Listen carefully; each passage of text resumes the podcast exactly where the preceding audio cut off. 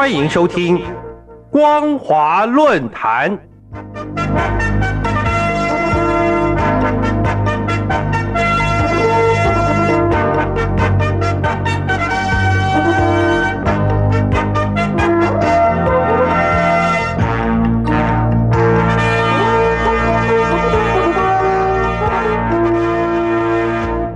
各位听众朋友，您好，欢迎收听今天的光华论坛，我是世奇。今天的论坛主题是：倾听民意，才能让中共高层走出惶恐不安。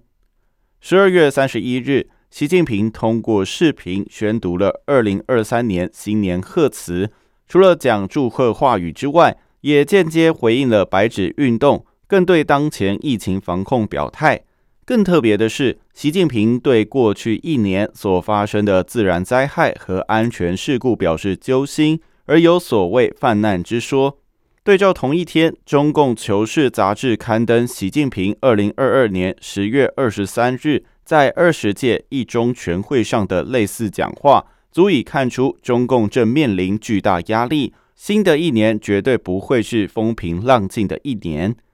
从新冠疫情爆发以来，中共一直坚持动态清零，并以动态清零自傲。所以，一年前的新年贺词中，习近平高调宣称，全国上下防控疫情坚决有力。我同外国领导人及国际组织负责人电话沟通、视频连线时，他们多次赞扬中国抗疫和为全球疫情防控所做的贡献。然而，由于清零造成民怨。白纸运动有一发不可收拾之势，中共在毫无配套准备之下突然全面解封，使得动态清零成为一场空。因此，习近平在今年的新年贺词中只好说：一年来坚持科学精准防控，因时因势优化调整防控措施，疫情防控进入新阶段，仍是吃紧的时候。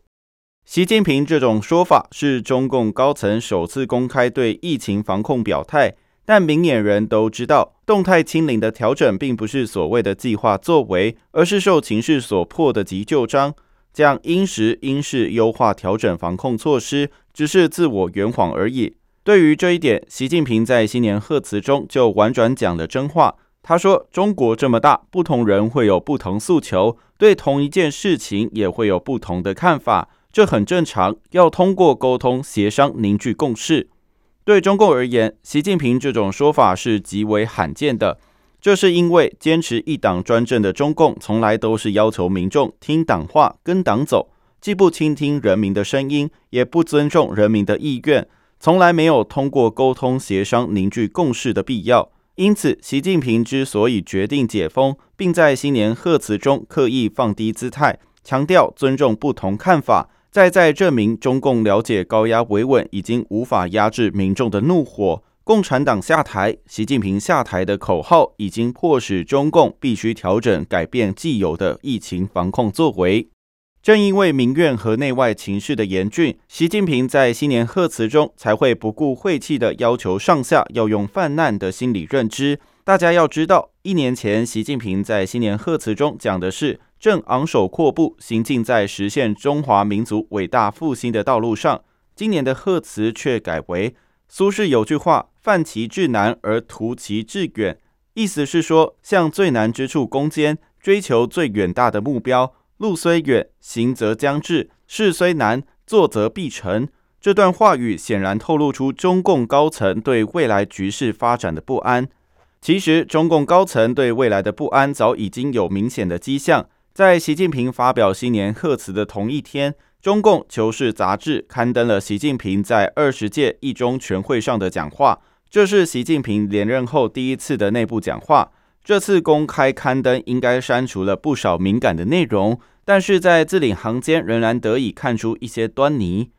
该文主要指称，深刻认识我国发展面临的形势，来自外部的风险挑战始终存在，并日益凸显。不确定、难预料因素增多，各种黑天鹅、灰犀牛事件随时可能发生，需要应对的风险挑战、防范化解的矛盾问题比以往更加严峻复杂，所以要准备经受风高浪急甚至惊涛骇浪的重大考验。细读全文，其语气的焦虑耀然于纸上。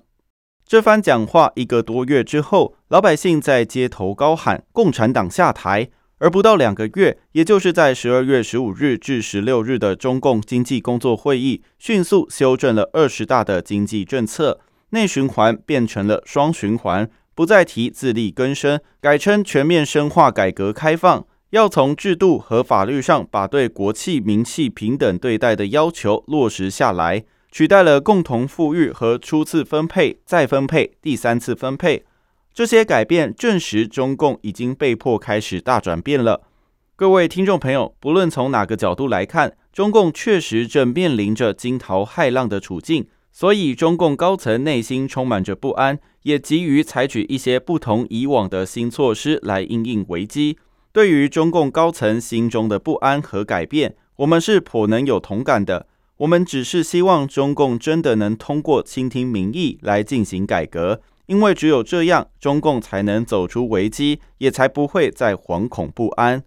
以上就是今天的全部内容。今天的主题是倾听民意，才能让中共高层走出惶恐不安。我是世奇，我们下次见。